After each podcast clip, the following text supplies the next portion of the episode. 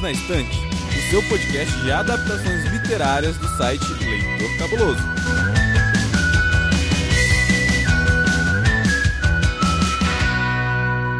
Olá para você que nos ouve de qualquer lugar desse planeta que agora eu espero que esteja vacinado, né? Ao menos você, querido ouvinte.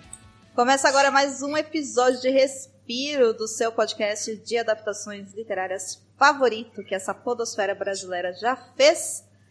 E aqui ao meu lado esquerdo, totalmente com sua foice e seu martelo, está ela, a nossa queridíssima, a nossa diva, a nossa fada sensata, cristal de sensibilidade desse podcast, Amanda Barreiro. E aí, Amandinha, tudo bem? Obrigada, camarada bonito.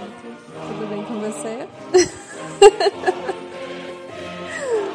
Mas eu vou te contar que aqui do meu lado também tá ele com a foice e o martelo prontíssimo. O mestre dos quadrinhos, Cabuna. Saudações quadrinistas pessoal e a foice tá pedindo aqui para ser usada em algumas cabeças. E do meu lado, também esquerda aqui, está ele, o homem das ficções humanas e alienígenas também, o senhor Paulinho Vinícius, ou Paulinho V. Olá a todos, olá a todas, sejam bem-vindos. Estamos aqui só em homenagem a esse episódio, deixa eu fazer um, um ruidinho aqui, peraí. Qual é o nome desse vento? Rapaz, Em homenagem, a, em homenagem a isso, eu chamo meu querido amigo, meu colega, meu irmão camarada, o senhor Basso. Seja bem-vindo, Basso. Diga qual é o nome do vento. eu já ia falar que eu falei, meu Deus, o que aconteceu que não veio nenhuma piadinha no final, mas tinha que vir, é, é impressionante mesmo, viu? Nenhum ser humano realmente resiste a isso, viu? MC Paulinho V, é com, você, com vocês, senhoras e senhores. Muito bem, estou aqui, né, reunido hoje, né, não, não faço ideia do porquê que eu estou aqui, mas eu queria fazer uma pergunta para o meu amigo Thiago Augusto. Diga lá, senhor Basso. Por que, que é a Domênica que está rosteando esse episódio? Olha, boa pergunta, viu? Acho que é porque ela é uma pessoa que tem mais controle emocional, né? Porque ela tá com a cabeça mais assim no lugar. E porque hoje a gente vai fazer algumas indicações trevosas aqui, né? Já pegando o gancho aí do, do Cabuna, né? Tira as crianças da sala que hoje cabeças vão rolar, literalmente. Não é isso, Dô? Tiago Augusto me passou aqui a incumbência de apresentar esse episódio, porque, segundo ele, a internet dele é da época Dark das Trevas, que combina com esse episódio, né, Tiago? Que resolveu fazer um episódio de respiro de. O que, que a gente vai fazer aqui, Tiago? Nós vamos fazer indicações trevosas, celebrando aí esse mês de outubro, mês de horror. Ano passado a gente não teve, né, nada, nem mesmo uma, uma teiazinha de aranha aqui no Perdidos na Estante, mas esse ano a gente veio aqui, reunimos de novo os cinco cavaleiros de Atena e a Atena, propriamente dito, não é isso, Domênica? Para trazer essas indicações trevosas para você. Eu não sei, né, eu não prometo que todo mundo vai trazer indicações trevosas, porque assim, tem alguém aqui no, no Perdidos na Estante que não é muito fã de terror, sabe? Eu não tô entendendo o que eu tô fazendo aqui de verdade agora, tá ligado? Por que, por que, que me chamaram pra esse episódio? Tipo, obviamente eu não tenho nada pra contribuir. Você faz parte da equipe, entendeu? E a gente aceita as pessoas como elas são. Eu só acho que tinha que ter o Farofa também. Farofa está aqui, Farofa está no meu colo, mordendo a minha mão. Tá certo, Farofa? Muito bem, ouvinte. Então, com farofa mordendo mão do senhor Baço, que tá em busca do nome do vento, porque o Paulo provocou ele, que veio lá do conselho de violência gratuita do Cabuna, cariocando como sempre, que foi apresentado por- pela companheira Amanda, não é mesmo? E que voltou para mim. Estamos aqui para fazer um episódio para te dar o que fazer até o final do ano, porque tá fácil a vida, tá de boa, então nós vamos fazer indicações trevosas, conhecidas também como indicações trevosas Dark das Trevas, de obras adaptadas para você colocar aí a sua lista de compras em dia. E, enfim, ter muito o que fazer até a gente começar as recomendações de final de ano ou de Natal, não é? Quando o Jingle Bells bate aqui no Perdidos. Então, eu acho que o assistente deve ter alguma coisa para falar. Assistente, você tem alguma coisa para dizer pra gente?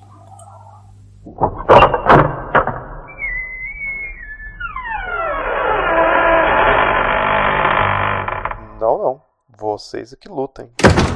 Bom, então é isso, né? Vamos começar, gente, com as indicações de material original. Dessa vez a gente não tem sinopse criativa, mas poderia ter, porque a gente poderia fazer todas as pessoas apresentarem as suas obras com sinopses criativas. Nossa, Domênica, meu Deus do céu, quem te convidou? O Thiago. Desculpa, gente, eu prometo que eu não faço de novo. Mas não, não, não. Só veio essa ideia que eu não vou fazer isso com vocês, comigo e com a pessoa que está nos ouvindo, não é mesmo? Então, Thiago, já que esse episódio era seu, que obra que você vai indicar pra gente? Então, Dô, num episódio de indicações trevosas, para quem vive no Brasil, eu acho que já é em si uma adaptação trevosa, né? 2021, né? Com o presidente que nós temos, teve assim vários plots de terror ao longo do ano, sabe? É só você rolar ali a timeline do Twitter que você vai ficar assim naquela dúvida se você tá vendo assim aquelas sinopses de série de terror mesmo ou se é a realidade, né? Fica aí o questionamento. Mas hoje eu vou fazer a indicação de um conto que é um conto muito, muito importante para a história da literatura norte-americana. E eu vou dizer por quê. Provavelmente você conhece a adaptação desse conto, porque ela ficou muito, muito famosa, né? Inclusive, vou querer ouvir de vocês aí. Quem aqui já assistiu A Lenda do Cavaleiro Sem Cabeça? Puta que pariu, a do Tim Burton com o Johnny Depp? Pode ser também. Sim. Essa versão eu assisti sim. Pois é, é do, a, a, direção desse filme de 99 é do Tim Burton. Aquela que tem o Johnny Depp. Mas essa não é né, a única adaptação que existe da Lenda do Cavaleiro Sem Cabeça. É, tem uma série de TV, o filme já ganhou adaptações assim de baixo orçamento. E pasmem, porque tem até uma adaptação da Disney. Eu fiquei chocado com essa informação. Por incrível que pareça, ela é extremamente fiel ao conto original, que é do qual eu vou falar hoje. Ela é muito mais fiel ao conto do que o filme do Tim Burton. Esse conto aí, Thiago, se eu não me engano, a Aline Rocha fez uma resenha sobre o conto original do, do coisa, assim, falaram que é bem, bem, bem, assim, pesado o original. Olha, o, o Basso, eu não achei não, assim, para ser sincero, eu achei o conto bem divertido, né, considerando que é um, um enquanto escrito no final do século XVIII, ali depois da Guerra de Independência dos Estados Unidos, é, eu achei o conto bem, bem assim leve, bem passageiro, assim, são mais ou menos, na, no, no e-book que eu li deu mais ou menos umas 37, 38 páginas, então até que passa bem rápido, sabe? Conto, conto mesmo, né? Um contão, né? Mas, Tiago, a série é o Stars Hollow, não é? Você tava falando há pouco. Não, Stars Hollow é onde a Rory e a Lorelai Gilmore moram. entendeu? Desculpa. É, é Sleep Hollow, não é? Sleep Hollow, isso aí. Gente do céu. Até agora nesse programa. Eu tô quieto. Ri. Eu ri bastante já. Olha, vou, vou só falar o porquê que a Domênica fez essa, é, essa confusão. Domênica hoje a gente estava conversando, ela estava querendo, tava com a ideia de fazer um daqueles podcast já acompanhando episódio a episódio de uma série, fazendo Gilmore Girls.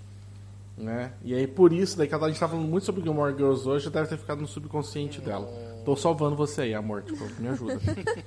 oh, que lindo, poxa vida. Inclusive, ouvinte, se o, o, leitor cabuloso bater a meta de apoiadores esse mês, a gente coloca a foto trevosa da Domênica lá no Instagram pra vocês, tá bom? ah, sim! Sim, verdade. Vamos voltar com isso. Da última vez que a gente fez também, coloquei, bateu as metas, né? Tipo, a gente não bate a meta faz um ano já. Olha, gente, falar nada, mas assim, eu sempre fui muito boa de fazer delineador no olho, entendeu? Teve uma época Meu que rolou Deus. uns batom preto, tinha um coturno maravilhoso, tinha sobretudo, e é só isso que eu vou contar pra vocês a respeito disso. Calada noite preta, noite preta. Eu tô imaginando. Desculpa. Gente, gente, gente, sou, sou uma mulher Ai. de muitas faces. Vocês me conheceram numa época de boa. Mas deixa eu contar para vocês um pouquinho sobre o conto, né? Ele foi, como eu disse, publicado no final do século XVIII, né? Depois da Guerra de Independência dos Estados Unidos. E por que, que ele é um conto importante? Porque ele é um dos primeiros trabalhos de ficção que se tem notícia produzido em território é, estadunidense, vamos colocar assim, e ele também é um dos primeiros trabalhos de literatura de horror norte-americana, né, de que se tem notícia. o autor, o Washington Irving, né, ele escreve ali esse, esse relato mais como se fosse uma espécie de, de conversa, assim, de contato com essa civilização, né? Esse povoadozinho de Sleepy Hollow, na tradução seria mais ou menos como Vale Adormecido, Charneca Adormecida, alguma coisa assim. Ele é um vilarejo de colonização holandesa, né, nos Estados Unidos, e ele tem essa aura, assim, de ou melhor dizendo, tinha, né? Essa aura de encantamento, aquela coisa de, de assombrosa, né? De, de coisa meio. É, você sabe, aquelas coisas de pântano e, e névoa, é, essa, essas coisas. Trevoso. Trevoso, isso. Amanda, pessoa sensata desse podcast, maravilhosa, minha canceriana favorita. O que que acontece? Nessa, nessa, nesse conto, o pessoal desse vilarejo tem muito esse hábito da, das histórias, né? Lendas, de se reunir em festas ou eh, na hora do jantar, assim, para ficar compartilhando histórias de fantasmas, bruxas, essas coisas assim. O protagonista dessa história é o Ichabod Crane. Ele é um pedagogo que mora já, né? A história já começa com ele morando em, em Sleepy Hollow. E ele tipo assim, é um, um, cara meio excêntrico, né? Ele dá aula para todas as crianças do, do vilarejo e, tipo assim, como ele é professor, ele não tem muito dinheiro. Então, assim, a vida dele é se hospedar na casa de um aluno por semana. Tipo, ele chega lá, fica na casa do aluno e aí ele ajuda no que ele pode, sabe? Cuida do restante das crianças, ordenha as vacas. Ele ali é meio que um um pobretão, vamos colocar assim, né? Não, não é muito diferente da nossa realidade na, na, educação aqui no Brasil, mas ele vive assim, dessa forma. Até que, nas palavras né, do narrador, que eu, eu achei isso aqui de um humor extremamente inteligente, ele diz o seguinte: A vida de Ichabod teria tido uma agradável continuidade apesar do diabo e de todas as suas obras, se seu caminho não tivesse sido cruzado por um ser que causa mais perplexidade ao homem mortal do que os fantasmas, gnomos e toda a raça de bruxos juntos. E isso foi uma mulher. Meu Deus O que dizer sobre isso, né? O que dizer sobre isso? E aí o que, que acontece com o nosso professor, né, o nosso menestrel aí, pobretão? Ele vai conhecer a Katrina von Tessel, que é filha do fazendeiro mais rico de Sleep Hollow automaticamente você vai achar que ele está apaixonado, né, pela Katrina Von Tessel. Mas na verdade, na verdade, ele está apaixonado pela perspectiva de se tornar o marido dela e dono da fazenda e poder ter uma refeição decente todos os dias. E ele já está ali sonhando com a torta de abóbora, com o leitão assado, com o cordeiro, com a vida que ele vai, vai essa guinada na vida que ele vai ter quando ele se casar com a Katrina. Acontece que a Katrina já está meio que interessada em um outro rapaz do vilarejo, que é o Bron. E ele é um cara fortão, né? O bad boy do rolê. E ele já tem esse interesse na Katrina. Então, tipo assim, fica aquele negócio de o Icabod tá sobrando aí nessa história. Até que ele é convidado para uma festa na casa do, dos Von Tessel. E quando essa festa acaba, no retorno para casa, né, na, vale a pena mencionar que lá na festa eles têm esse hábito, como eu mencionei, de contar histórias de terror, né, compartilhar histórias ali de assombrações e tudo mais. E uma dessas histórias é a lenda do Cavaleiro Sem Cabeça, né, esse soldado germânico que ajudou os oficiais ingleses na guerra de independência dos Estados Unidos, né, ele fica a favor dos, dos oficiais ingleses, mas ele perde a cabeça por conta de um tiro de canhão. E aí ele é enterrado na igrejinha local, né, de Sleep Hollow, e diz a lenda que ele sai do túmulo todas as noites para tentar encontrar a cabeça perdida.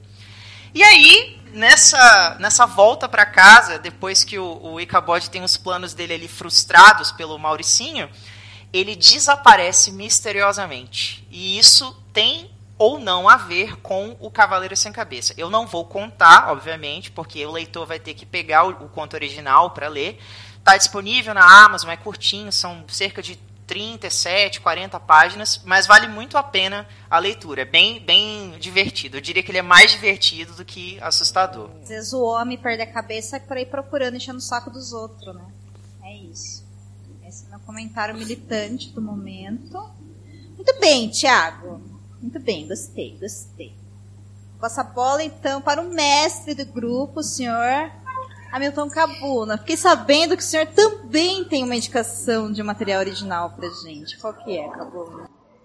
Então, na nossa conversa no nosso grupo secreto, aí o Paulinho V trouxe a, a ideia de falar sobre quadrinhos, eu falei, ok, por que não? Eu tinha uma outra indicação de um livro, adaptação, mas os quadrinhos que é, é mais a minha cara. É fácil de encontrar, mas é um pouquinho salgado, assim. Eu vou falar sobre o 30 Dias de Noite, que foi publicado no Brasil pela Dark Side Books, ali no ano de 2010, mais ou menos. Nos Estados Unidos foi publicado pela IDW Publishing, escrito pelo Steve Neal, já escritor de terror tem alguns anos, e desenhado pelo Ben Steve Smith, Temple Smith, é, nesse primeiro arco, pelo menos. Os dois são donos da obra, e depois a obra foi derivando em outra, outras sequências, sempre com eles dois ali assessorando, observando a história, mas teve vários outros convidados, como escritores. Matt Fratton, Dan Wakeling escreveu também, também é um escritor de romances, de contos, e desenhistas teve um monte, assim, o Alex Sanchez e Bill Sienkiewicz aí, que fez Act Assassina e muito mais. E o enredo é bem interessante porque ele vai lidar com um grupo de vampiros que vivem na, no Alasca. Ele tira essa coisa do vampiro urbano, aquela coisa do vampiro no, no campo, no interior, traz para o século 20, é, 21 os vampiros, só que estão no Alasca. E tem uma cidade no Alasca chamada Barrow, que o, inverno, né, tem uma, um, uma época do inverno que assim, são 30 dias, um mês sem sol, apenas à noite. E nesse momento os vampiros saem para se alimentar. E a história é bem interessante porque ela fica indo e voltando no tempo. Você tem três pontos de vista, assim. O passado daquela vila, quando os vampiros surgem a primeira vez. Um segundo momento, a gente está vivendo a, a, luta entre os vampiros e os humanos, né? Porque os humanos chegam num ponto que não querem mais serem alimentos, né? E o presente que vai ser essa terceira, essa terceira fase, assim, do quadrinho. Então, a história fica indo e voltando. A primeira vez foi publicada, foi publicada em 12 volumes. Esse arco da Dark, Dark Side, ele reúne todos eles, assim. E vai ser esse arco que vai dar origem ao filme de 2007. E, e, tem uma coisa bem interessante nesse quadrinho, porque ele é meio que uma resposta ao, ao fenômeno crepúsculo. Olha, eu tava quieto aqui, vocês ficam. Deus. É, porque assim, como a, a Crepúsculo vai adocicar um pouco os vampiros, e nada contra, acho que tá correta a autora, ele vai trazer isso. é. Eu fico imaginando uma, um negocinho de, de açúcar passando em cima do vampiro. Vampiro rabanada. Vampiro rabanada. É por isso que ele brilha.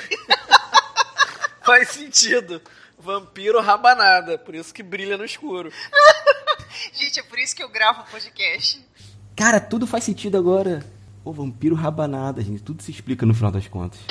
O Nilus e o Temple Smith, eles vão trazer esse vampiro mais selvagem e extremamente violentos, animalesco mesmo, e sendo predadores nessa, nessa vila, assim, e como os humanos vão sobrevivendo. Tem algumas vantagens, por exemplo, como está muito frio e, e neva o tempo todo, os super sentidos dos vampiros é, é, é colocado a um nível comum. Então os humanos conseguem se esconder, fazer armadilhas para tentar capturar um, matar outro, sobreviver, etc, etc. E o desenho do, do Temple Smith é muito bom porque sempre que os vampiros aparecem, eles estão com a boca suja de sangue. E ele trabalha muito com, acredito eu, que a técnica de é, tinta acrílica e colagem para criar textura, criar um, um ambiente sombrio. É, assim, já é de noite a história, né? Tá o tempo todo à noite, as três partes do tempo. Mas sempre que aparece uma coisa, um ponto de luz é uma luz muito fria, um, é, para passar aquele, aquela coisa de desolação e escuridão mesmo, assim, todos os aspectos dessa palavra. Vale muito a pena, assim. E o filme é legal. O filme é uma adaptação de quadrinho bem executada. Ela vai pegar o primeiro arco da série. Teve uma continuação depois, mas ele foi direto para o mercado de DVD. E talvez tenha algum serviço de streaming aí, eu não sei. Mas é uma boa indicação. Vocês encontrarem aí esse quadrinho da Dark Side, comprem. É bonitão, né? Selo é, é, o padrão de qualidade da editora. E o filme é bem, é bem interessante. Cara, que você falou assim, porque eles ficam 30 dias no Alasca e tem vampiros, eu. Epa! Eu assisti um negócio assim. Né? Eu não me lembro assim do filme, mas eu lembro que quando eu assisti eu gostei. Assim, ele me traz uma sensação boa, mas não lembro dos detalhes e jamais imaginaria que é quadrinho. É mais um daqueles filmes que nasce no quadrinho, né? E a gente acaba não, não sabendo. Assim.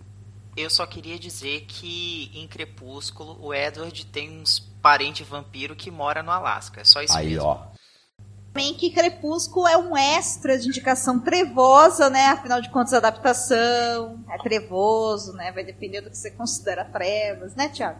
É isso aí, tem pra todos os gostos. Essa trevas aí tá mais pro, pro baço. Café com, com leite. E rabanada. Meu Deus, eu tô, eu tô quieto a coisa inteira. Como é, que, esse- como é que isso virou pro meu lado? Justamente porque você tá quieto. Mas já que a Amanda puxou, Baço, a gente queria saber muito, assim, o que, que você tem pra contar pra gente.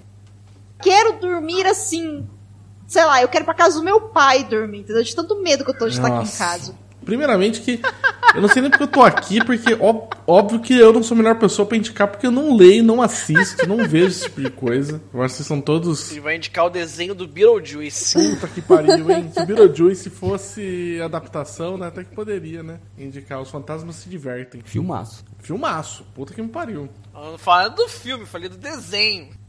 Gosto do desenho também. Gosto do desenho também. Os dois são muito bons. Ô Baço, você pode assistir então a, a adaptação da Disney da, da Lenda do Cavaleiro Sem Cabeça, chama é, As Aventuras de Icabod e Senhor Sapo. Tem disponível no YouTube, entendeu? Dublado, colorido, é lindinho, você vai se amarrar. É fofo. Nossa, que lindíssimo, né? Se eu soubesse disso antes, Thiago, eu tinha assistido ele pra poder indicar aqui. Mas assim, eu não quero nem saber, tipo, vou roubar, não vou indicar nenhuma indicação trevosa. É, é isso, lidem com isso vocês aí, tá bom? O que, que eu vou fazer de indicação é um romance que eu li recentemente e muito bom. Um romance. O romance pode, porque provavelmente a história acaba antes do final dela, porque todo mundo se matou e é um terror psicológico. Ah. Ah, não, não, não, não, não é bem assim não. Eu vou indicar Os Sete Maridos de Evelyn Hugo, que é um, um baita de um livro que foi lançado aí, que não ah, teve adaptação ainda, então tô roubando assim duplamente, não quero nem saber, né? E a gente que conta a história dessa atriz de Hollywood, já no final de sua vida, já com perto dos seus 70 anos mais ou menos, que ela decide né, contar a história dela, o seu livro de memórias, narrar o seu narrar sua história, na verdade, para uma jornalista escrever o, o livro dela de memórias, que ela daí ela faz daí como fio condutor da história para contar tudo que aconteceu com ela desde a saída da casa dela né, em Hollywood até ela conseguir a fama e o estrelato e muito dinheiro, através dos sete casamentos que ela teve nessa vida toda. E aí o interessante é você ver nessa história que meio que se mistura a história dela com a história de Hollywood, né? E, e ver a passagem lá dos da década de 60, 70, 80, né? E aí você acompanha então ó, essa jornada também da escritora de, né, da jornalista de tentar ver como que ela poderia contar essa história. É bem bacana, tá? A Evelyn Hugo, apesar de todo mundo super tecer elogios, eu acho que assim, é o tipo de personagem que é legal ver de longe, né? Tipo, tal qual, sei lá, tipo um leão, né? É bonito. É bonito, tipo, né? Tipo, pra lá, né? Tipo, da grade, né? Tipo, não é alguém que eu quero ficar, ficar perto, não. Né? E, e eu acho daí que é, é bem envolvente, assim, como é que vai ser. A escrita é muito boa, você vai indo, sabe, realmente muito querendo saber o que vai acontecer depois, né? Então, ela, ela é um daqueles turn page que o pessoal fala, né? Você fica, eu, eu li o livro, pelo menos, muito rápido, né? E eu acho que ele é uma boa, uma boa indicação aí para quem não tá na, na vibe trevosa em, em outubro, que quer ler alguma coisa mais tranquila, lê ele. Não é um romance com açúcar, é um romance bem, bem complicado, mas também não vai ter nada de sustos ou terror nele. Sete Maridos é bem assustador, eu acho. Não, é. Senhor Baço, Hum. você não está totalmente equivocado na sua indicação, veja só. Os Sete Maridos de Evelyn Hugo já está em processo de adaptação pela Fox. Ah lá, eu sou um visionário. Entendi. É isso aí, é os mesmos produtores da série The L World. E vai sair, parece que em 2022, eu acho. Já tá em produção. produção, porque há uns meses atrás quem tinha os direitos de adaptação era a plataforma Freeform TV. Freeform, mas a Freeform saiu do processo e quem pegou foi a Fox. Eu acho que é porque esse livro tá num hype muito grande, assim, muita gente tá comentando, é, foi leitura no, no Clube do Livro lá no Multiverso e no Twitter não se fala de outro livro. Inclusive ela lançou, acho que é Malibu Renasce, se eu não me engano, agora em 2021 também.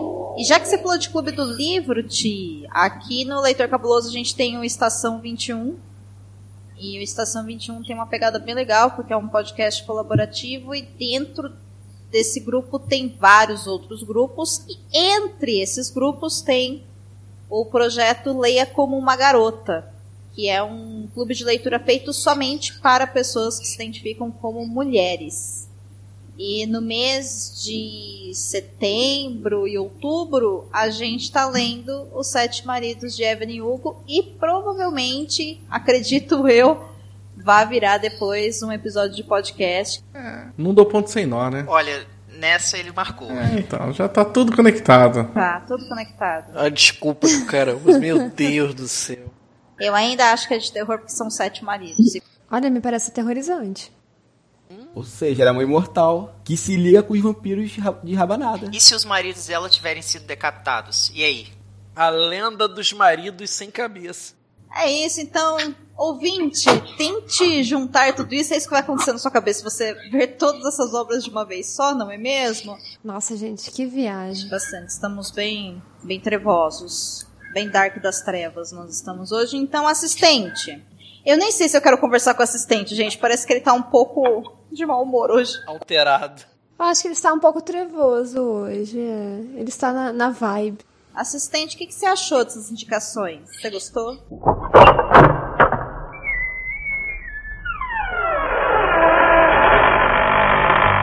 Isso é o que vocês consideram como terror?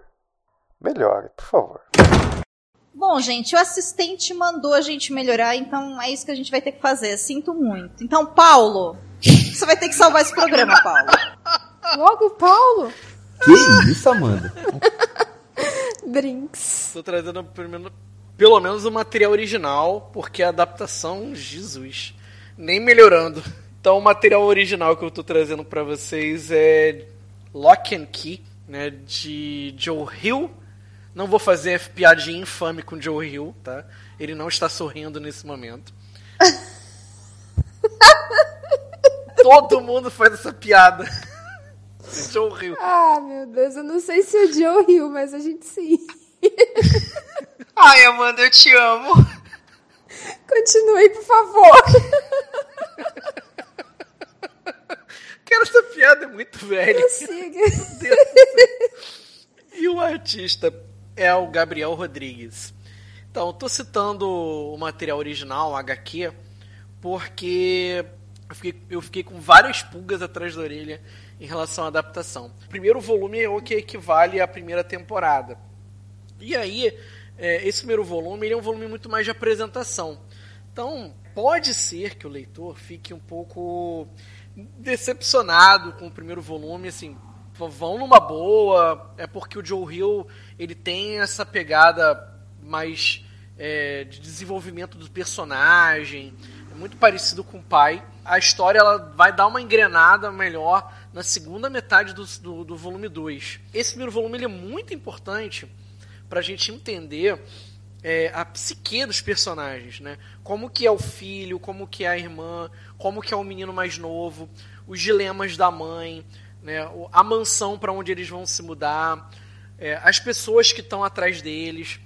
Então a história ela vai girar numa família, a família Locke, né? e logo no começo, não é spoiler nenhum, dois alunos batem na, na porta da casa da, família, e aí o pai atende, o cara vai lá, mata o pai da família, né? e aí, sem querer, os filhos acabam testemunhando o acontecimento, e a mãe ela consegue fugir. Então tem. Não, não não vou entrar em detalhes sobre como é que é a perseguição e tal. Sei que no final eles conseguem. No final, que eu digo, no final, no final do primeiro capítulo, eles conseguem se livrar do, do- do- dos assaltantes, eram dois, né? E eles são presos, mas aí o pai morre.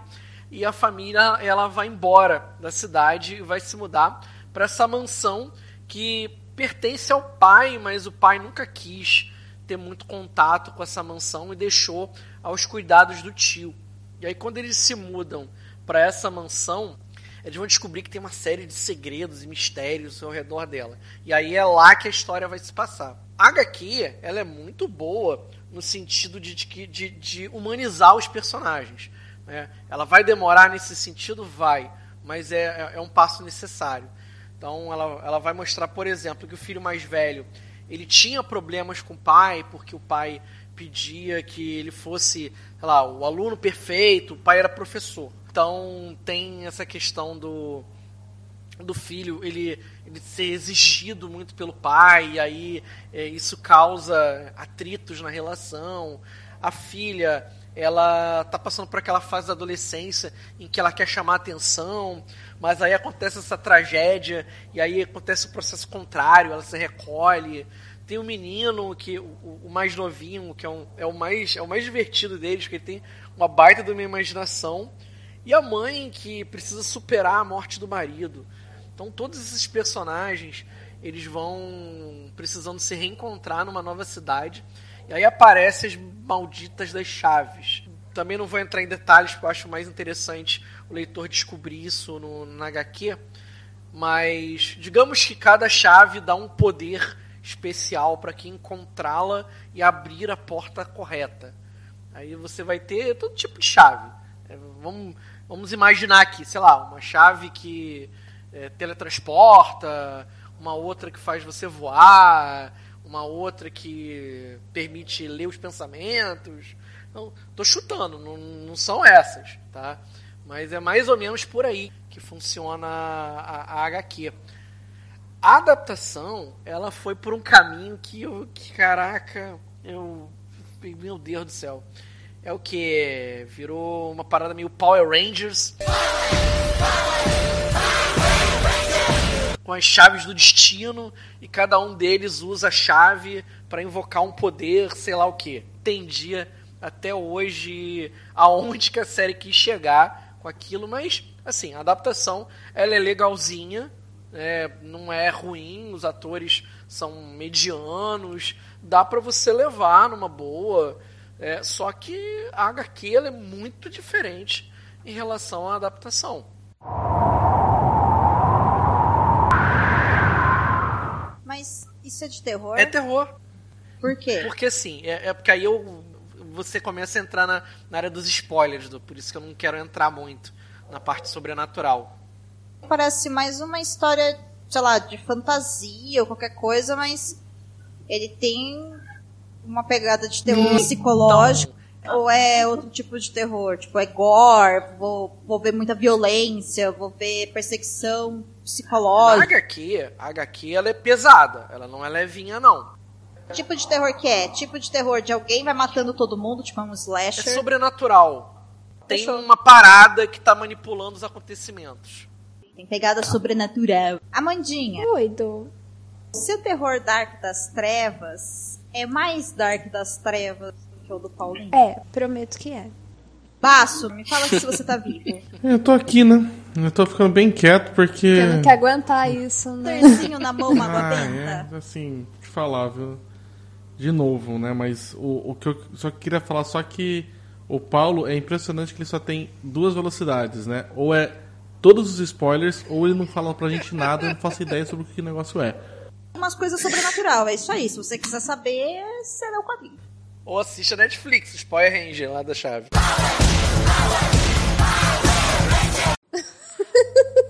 O que eu ouvi falar é que ela quase não foi renovada para a segunda temporada, assim, foi por muito custo. Mas que eu saiba, o, o, a série é um pouco mais fantasia, não tanto terror. É, foi um flop, né? Foi um flop. Vamos, vamos ser sinceros. Flopou. Mas então, posso, posso botar o terror aqui? Mandinha, eu conto com você. Baço, respira fundo. Respirando. Vamos lá. Aguenta mais um pouquinho, Baço. Então, na vibe do Thiago de clássicos, eu vou indicar um que já foi adaptado assim umas 300 vezes, sem brincadeira. tanto com filme, tanto com série, é, inclusive para outros livros, outras releituras, enfim. E é um livro de 1898 do Henry James e se chama A Volta do Parafuso. Na verdade, a minha indicação é para uma adaptação específica, que é a da Netflix, que chama A Maldição da Mansão Bly, de 2020. E essa, essa série vai adaptar em termos. Ela só vai adaptar alguns pedaços desse. Na verdade, é uma novela, é um livro pequeno, do Henry James. E basicamente a história do livro é que uma au pair, que foi traduzida como preceptora, na verdade é uma educadora barra babá, ela é contratada para tomar conta e educar duas crianças órfãs em uma mansão no interior do, dos confins do mundo lá da Inglaterra, que é a mansão Bly. E ela vai cuidar dessas duas crianças, é, são dois, dois pequenininhos, é o Miles e a Flora. E quando ela está cuidando dessas crianças, coisas estranhas começam a acontecer. Então, já, já respondendo a Domênica, não existe algo concreto no livro do que possa ser essa, esses eventos estranhos. É sobrenatural? É o catiço. É demônio? Ou é a, a própria babá? Está incorporada ali nesse demônio? Não se sabe. A, a, intenção do Henry James foi mesmo criar um, uma atmosfera de confusão e, e, você meio que se sente no papel da babá ali. Então, você na verdade não tem muita noção do que está acontecendo. Você só sabe que tem algo muito errado naquele lugar. Bom, esse é o, o livro. A série pegou elementos principais, as crianças, a au pair, que por sinal é a Vitória, Vitória Pedretti, que é uma queridinha da Netflix, ela está em várias adaptações, ela está no Você, essa série de Stalker da Netflix. Ela está também na primeira temporada dessa série, que é uma série antológica, então a primeira temporada que tem episódio aqui no Perdidos é o Perdidos número 42, ou 20, volte lá e ouça. Acho que da sobração na Casa da Colina, não é isso? Isso, A Maldição da Casa da Colina. Mas é uma outra história. A história da segunda temporada vai adaptar o livro do Henry James. Deixa eu tirar uma dúvida com você, Amanda. Oi. Cada temporada, então, é sobre uma casa assombrada, é isso? Isso, e são completamente independentes, apesar dos atores serem os mesmos. Vai na vibe de, de American Horror Story, né? Tipo, o elenco é o mesmo, mas o plot, a época muda, né? É, só que o American Horror Story tem algumas temporadas que fazem referências a temporadas anteriores. Se eu não me engano, a partir da sexta temporada, eles começam a resgatar alguns elementos das anteriores. Do American Horror Story, eles trazem personagens das séries anteriores para compor. Isso, e tem algumas temporadas que também vão resgatar coisas anteriores. No, na maldição da tanto da Casa da Colina quanto da Mansão Bly, isso não acontece. São completamente independentes, então você pode assistir só uma, ou a, a segunda primeiro, a, a primeira antes da segunda, como quiser. Enfim, ela vai adaptar essa, esse, essa novela, só que eu quero fazer uma consideração a novela é mais aterrorizante do que a série. Eu acho que a série foi mal interpretada pela comparação com a primeira temporada, que realmente é um terror mais de jump scare, uma coisa assim mais fantasma. Nossa, tem um fantasma ali, não tem. A segunda temporada é mais dramática. E eu classifico como um terror psicológico pessoal não necessariamente como um terror de medo, sabe, de susto. É uma série bastante triste, muito triste, muito dramática e com alguns gatilhos, eu faço aí o, o alerta, mas muito bonita. É uma série de terror bonita, olha só que coisa estranha, né? E eu acho que ela consegue captar essa essência da confusão do que está acontecendo ali e, e daquele abandono daquele lugar tão distante, sabe? e daqueles órfãos que estão ali. Bom, eles são órfãos, né? Isso por si só já é muito triste. Então tem, tem toda aquela essência aí e chega a ser algo poético, sabe? É um terror poético, é uma coisa gótica. Mas tem esse clima bem denso do, do trevoso que nós estamos procurando. Então fica a minha indicação, mas já com a consciência de que não é o jump scare que a primeira temporada promete. É algo mais reflexivo. Você sabe, Amandinha, que quando saiu a Mansão Bly na Netflix, eu lembro que várias pessoas falaram pra mim exatamente isso que você falou de não, pode assistir, porque você não vai se assustar. Uhum. Você vai se emocionar. Sim. Olha só, né? E é uma forma interessante, assim, da gente pensar o terror, porque o terror ele tem uma carga dramática muito boa, né? Com certeza. Histórias de fantasmas têm essa característica, puxar pra esse lado. É justamente isso que o Paulo falou, histórias de fantasma. Porque histórias de fantasma não são felizes. E é, é muito interessante essa abordagem que eles fizeram. Inclusive, considerando que é um- uma história de 1898, a série deu uma renovada nessa, nessa novela muito positiva, porque eles começaram a tratar de temas como a questão do papel social da mulher, sabe? Essa transição de a mulher que só servia para ser esposa. Aí passa por a questão da homossexualidade, do racismo. Enfim, tem alguns outros pontos que eles vão incluindo ali, mas de forma bem sutil, não é o, o, o foco. Mas está ali, está sendo debatido ali, sabe? Eu acho isso muito interessante. Nossa, eu eu assino embaixo de tudo que a Amanda falou. Eu acho que tanto o livro quanto a série são excelentes, assim.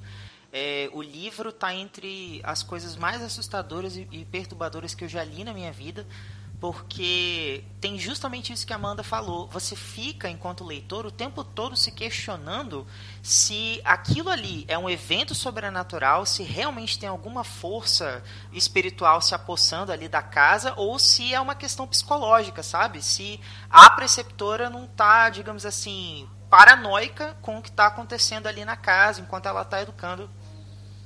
Ou se não é ela o motivo, né? Isso, exato. Também fica confuso, não dá pra saber. As crianças são meio sinistras também, então você não sabe se você confia naquelas crianças. Sim. É bem estranho. Sim. E o interessante é que, como o, o livro ele já é contado nessa, nessa vibe de tipo assim, vou te contar uma história de terror. Sim. né? Você, sim. você fica assim naquela empolgação, sabe? Como se fosse realmente alguém te contando um negócio e você ansioso para querer saber a, a parte que vai chegar o, o clímax, sabe? E, o- e o, o narrador ele te envolve de um jeito que você realmente fica preso dentro da, da- do conto ali, dentro da, da noveleta. E é, é muito boa, a- eu, eu diria que a adaptação acertou muito. Eu acho que na primeira temporada da A Maldição da Residência Rio, é, ela foi realmente por esse lado mais assim, terror, jump scare, né? Tipo uma coisa meio gore, fantasma, sangue. Mas ainda assim, a- o drama familiar te emociona, te envolve. Você fica preso por isso também. Eu acho que eles gostaram tanto dessa fórmula que eles parecem ter abandonado um pouco né, a questão do susto e focado mais nisso, que foi o que um dos elementos que mais agradou na primeira temporada. Eu gostei muito da segunda, assim, a Amanda arrasou na, na indicação. Se não me falha a memória, eu acho que ela chegou a ser indicada a algumas premiações, coisa que a primeira não, não foi. Não me lembro disso, Paulo, não posso dizer com certeza. Mas eu sei que a atriz principal é uma atriz muito querida pelo público e pela Netflix, né? Porque ela tá em várias séries. Bom, muito bom. Aí, Baço, essa é uma série que você consegue ver porque é drama. Essa dá. Essa dá pra eu ver. Vamos pensar. Você pode, então, botar a sua lista de terror em dia graças à indicação da Amandinha aí com a Mansão Bly. É isso o nome da temporada? E isso, A Maldição da Mansão Bly, é a segunda temporada. É, eu não dei conta de assistir a primeira temporada, assim, eu olhei pra nem poder eu assistir essa merda. Ah, é ótima também. É muito boa. É sim, muito boa. Inclusive, a, a atriz principal da Mansão Bly é uma das principais da, da Residência Rio também, que é a, é a Nel, né? Na Residência Rio, acho que é esse o nome dela. É a irmã mais nova, a gêmea. Diga, Dô, qual é a sua? contar qual é a minha mandinha, mas vou também aqui só salientar a indicação American Horror Story, que, gente, é uma série antológica do Ryan Murphy muito legal e que tem tudo a ver com a indicação que eu vou dar pra vocês agora. Também gosto muito do. É, eu tenho que. Essa, essa é uma dívida que eu tenho que pagar a mim mesmo. Eu só assisti até a quarta temporada. Eu parei na, naquela das bruxas. Eu só não tenho muito interesse das últimas, sabe? Porque eu acho que as últimas já estão muito viajadas. Mas eu, eu gosto bastante do American Horror Story. Eu gostei muito da, da, da segunda. Eu gostei muito da segunda.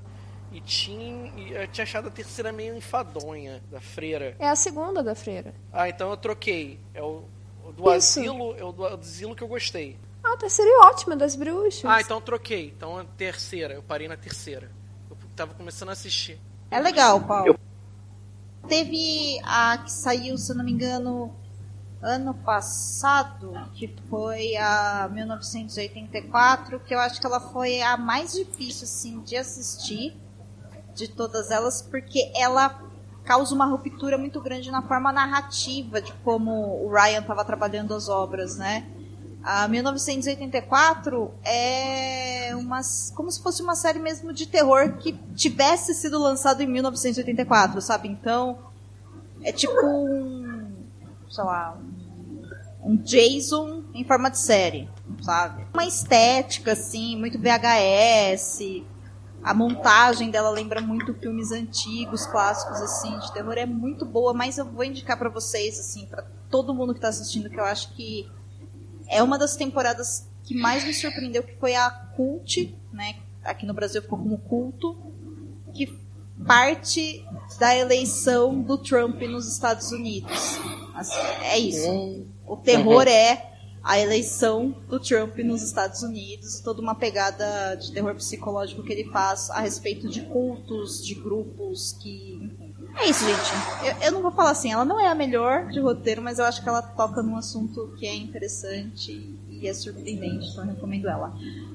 Mas, eu, fã que sou de Ryan Murphy e Sarah Paulson, conhecida como a mulher da minha vida, o dia que ela me quiser, estou aqui para ela. Entendeu? É isso. Meu Deus do céu, que mulher incrível, que atriz maravilhosa. Eu também amo a Sarah Paulson. Viu? E se você assistiu American Horror Story, com certeza você viu muito Sarah Paulson e você viu muita Jessica Lange. Maravilhosa também. Deusa perfeita. Bem, eu esperava a Jessica Lange nessa série, mas ela não está. Porém, Sarah Paulson com Ryan Murphy fizeram uma série ano passado, em 2020, que se chama Ratched. Que nada mais é do que uma história que conta a origem de uma das principais vilãs da história do cinema mundial, que é a enfermeira Ratched do filme Um Estranho no Ninho. Do, Ah, pode perguntar.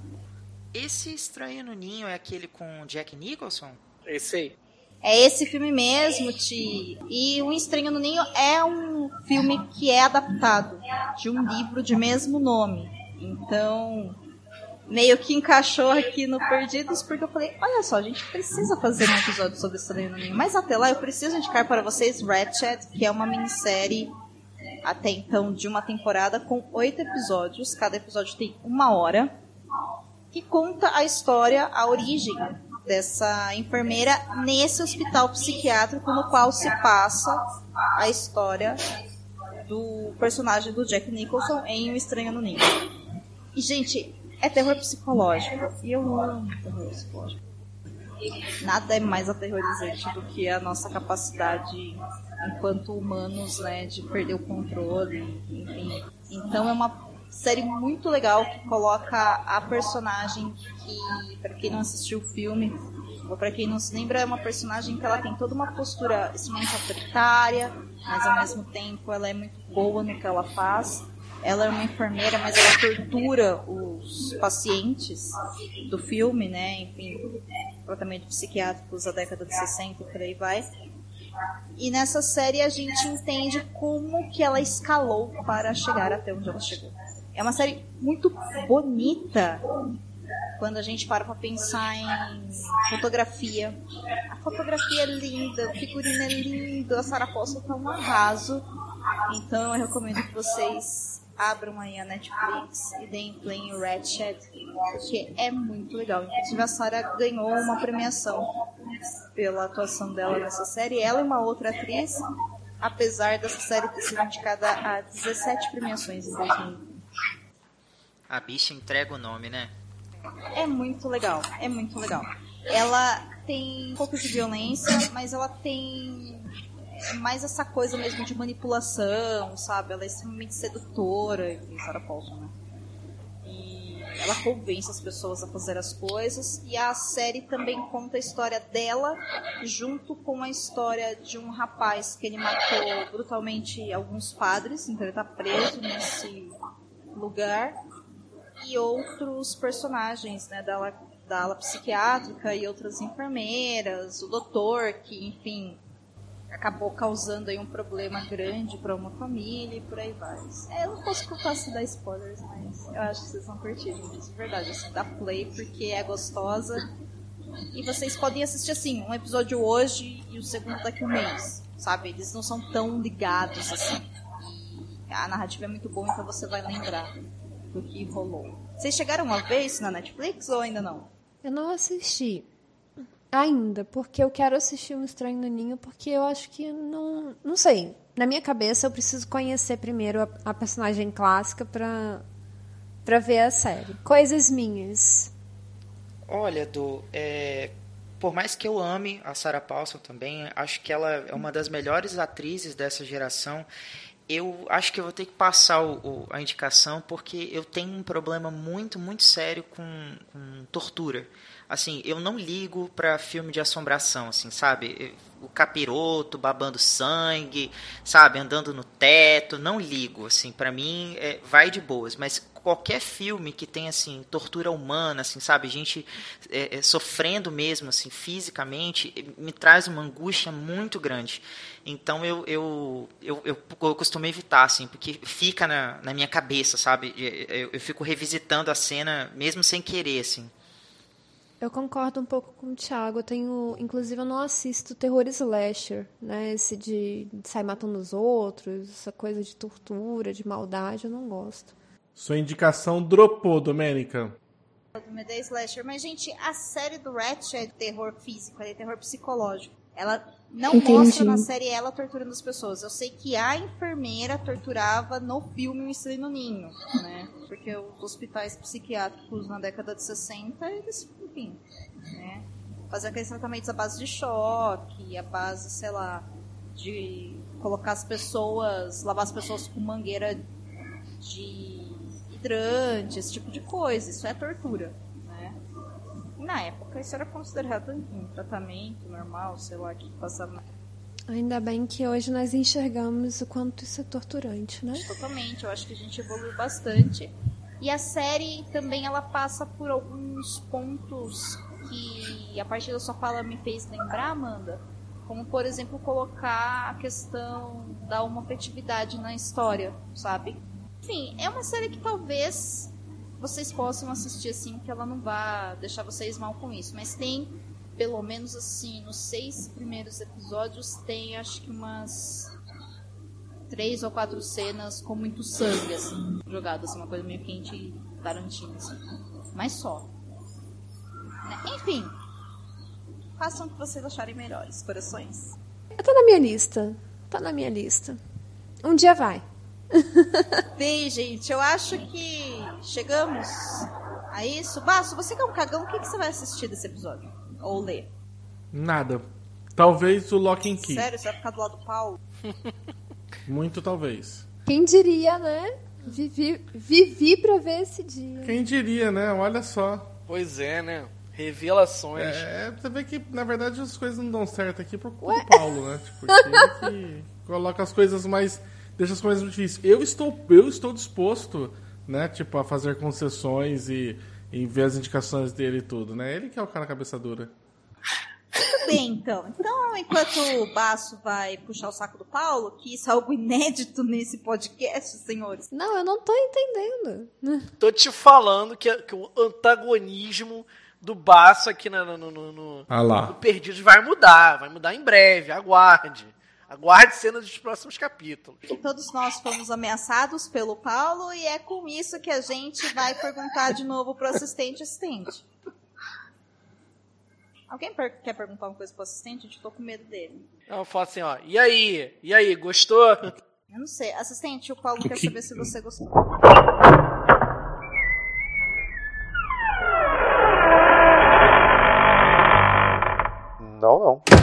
Mas está na hora de dar tchau como um bom teletubb que somos.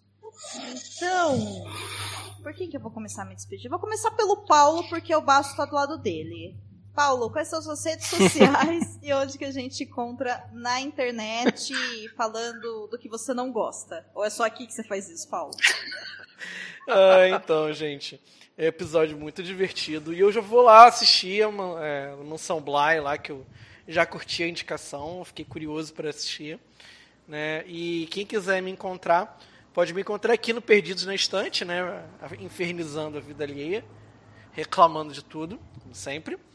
Ou vocês podem me encontrar lá no Ficções Humanas, no www.ficçõeshumanas.com.br ou nas redes sociais do Ficções, que é o arroba Ficções Humanas no Twitter ou arroba Ficções underline Humanas no Instagram. Também até no, no Twitter do Perdidos, também tô lá. tá? É isso aí, Paulinho. Muito bom. Senhor Baço, agora que você é o melhor amigo do Paulo, Menos, né, gente? Menos. Bem menos. aonde que a gente te encontra? Junto com o Paulo? Tomando café? Na casa dele? Servindo bolo? Bem menos. Calma aí, né? Não é, não é- não é assim que as coisas que a banda toca. Vocês podem me encontrar lá no Twitter, gente. Pode me encontrar lá no arroba senhorbaço. Lá que é lá que eu posso conversar com vocês e procurar algumas indicações de um dos melhores escritores que a gente tem notícia, que é o Patrick Rothfuss. Ou então acompanha a cobertura ao vivo da CPI da Covid, assim, melhores tweets. Puta que me pariu, cara. Maravilhoso, cara. CPI da Covid. Exatamente, exatamente. Ali sim. Ver o rapaz indignado. Cabuna, você que não tá mais num país que tem CPI da Covid, aonde que a gente te encontra? Em Cascais, Portugal, fisicamente falando. Ah, vai. E nas internet na vida eu estou aí no meu podcast, o Quadrinhos e Narrativas, lá no site turnolivre.com. Lá eu falo dos quadrinhos independentes e pistolo de vez em quando com o Brasil. Estou no meu Instagram, botando agora foto dos meus gatos, que é mais legal. Que gato sempre é uma coisa legal, bichinho é mais legal que as pessoas, pelo menos com algumas pessoas. Tem o meu blog, hamiltoncabuna.wordpress.com e uma vez por mês eu apareço lá no YouTube, no- na live da Capa Comics, sempre no último domingo de cada mês às 18 horas. Então, tô por aí nessa internet da vida. Qualquer coisa, manda um e-mail aqui pro Perdido na Estante, que eu não vou ler. Amandinha, e você? Aonde que a gente te encontra? Então, Dô, O ruim da gente falar depois do Cabona é que ele faz tanta coisa que, tipo assim, a gente fica até com vergonha de falar. Tipo assim, eu não faço nada. é, lá vou eu, lá vou eu com meu currículo pequenininho. Então, Dô, Aliás, fazer- temos que fazer uma campanha para Amanda entrar no Twitter, né? Porque tá foda. né, valeu. É, ah, eu passo, valeu. É. Então, eu estou aqui, gente. Olá. Vocês me encontram por aqui no Perdidos de vez em quando. E eu tô lá no Instagram. Eu sou a arroba manda underline barreiro. É isto. Bem pequenininho. Lá no Ficções Humanas também, né, Paulo? A gente se diverte um pouco lá. É assim que a gente se despede quando a gente tá com equipe grande. Sejam como a Amanda. Tiago! Tiago, você que é responsável por esse episódio, você gostou do episódio? Adorei, acho que a gente se divertiu bastante, rimos bastante, né, para espantar o, o susto que foi esse ano de 2021. É, que bom que chegamos até aqui ilesos, né? Queria ressaltar apenas que no dia que esse episódio está saindo, dia 28 de outubro de 2021, foi o dia em que o, o, o oficial germânico lá perdeu a cabeça por causa de uma bala de canhão né, na, na história. Ele perde a cabeça no dia 28 de outubro. Acho que não é por acaso que este episódio está saindo hoje.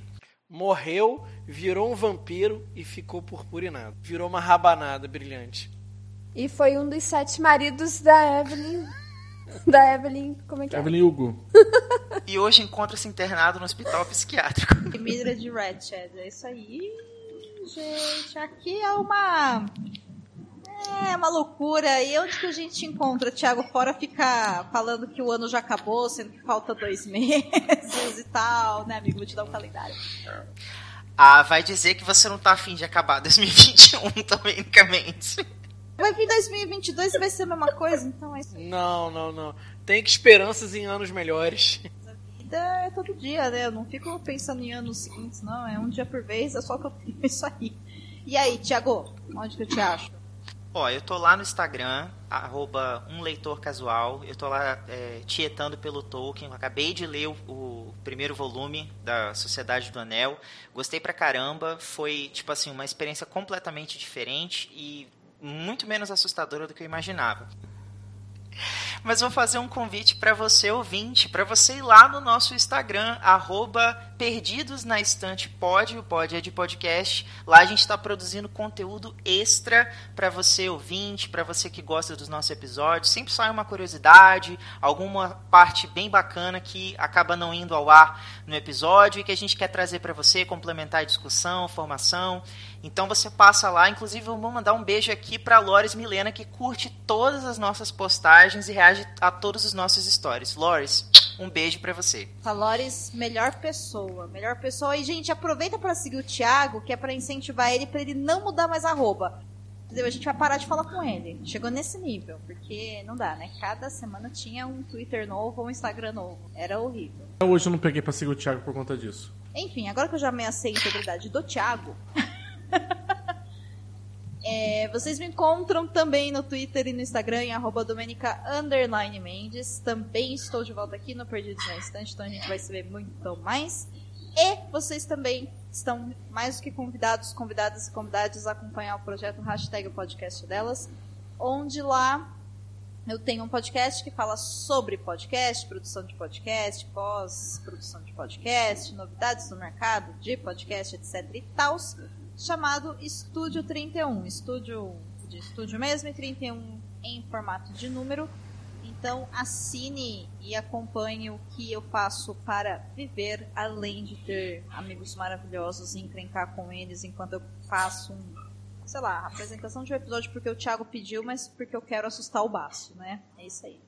Muito bem, ouvinte. Olha, é um grande prazer ter produzido mais esse episódio para vocês. A gente agradece do fundo do coração pelo seu download.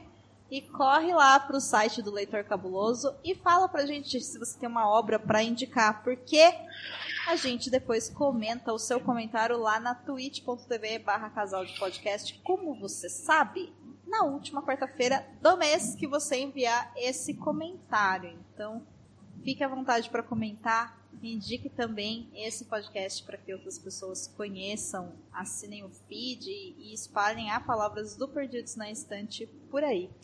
Até o próximo episódio. Semana que vem a gente volta, né, gente? Yes! É isso aí.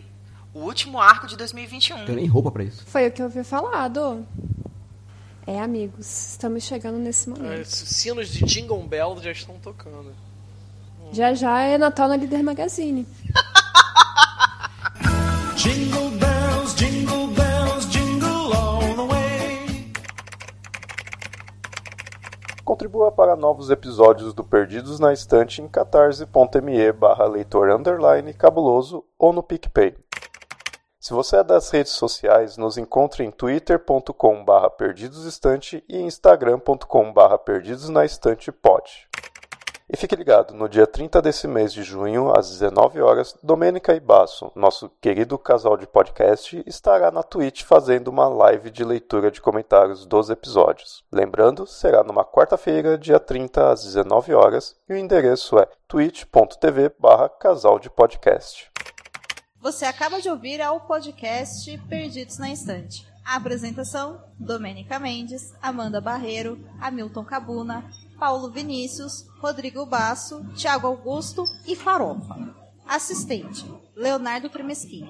Edição: Hamilton Cabuna.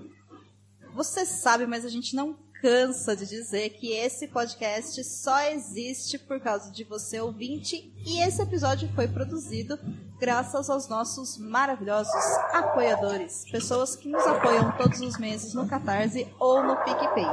Somos extremamente gratos por cada contribuição e temos agradecimentos nominais e especiais para quem nos apoia em algumas categorias. Então, muito obrigada, Abner de Souza.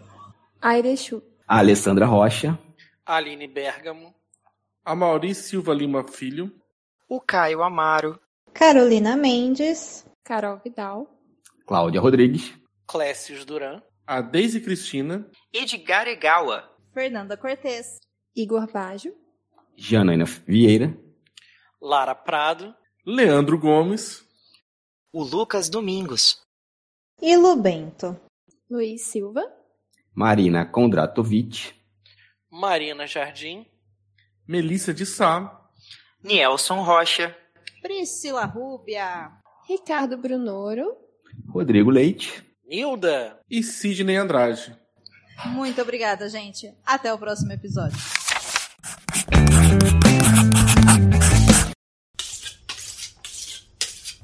Ó, eu tô lá no Instagram, arroba um leitor casual. Eu tô lá é, tietando pelo Tolkien. Eu acabei de ler o, o primeiro volume da Sociedade do Anel. Gostei pra caramba. Foi, tipo assim, uma experiência completamente diferente e muito menos assustadora do que eu imaginava. Passou Valfenda, tá tranquilo, cara. Passei o Tom Bombadil, assim, Passou sabe? Tom Bombadil, passou Valfenda, tá tranquilo. Mas não é terror.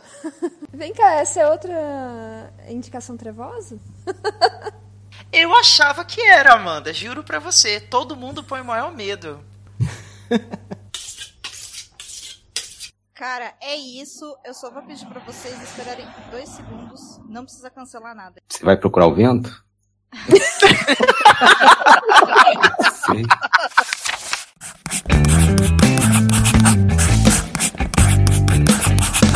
Esse podcast faz parte do site Leitor Cabuloso. Conheça nossos conteúdos em www.leitorcabuloso.com.br.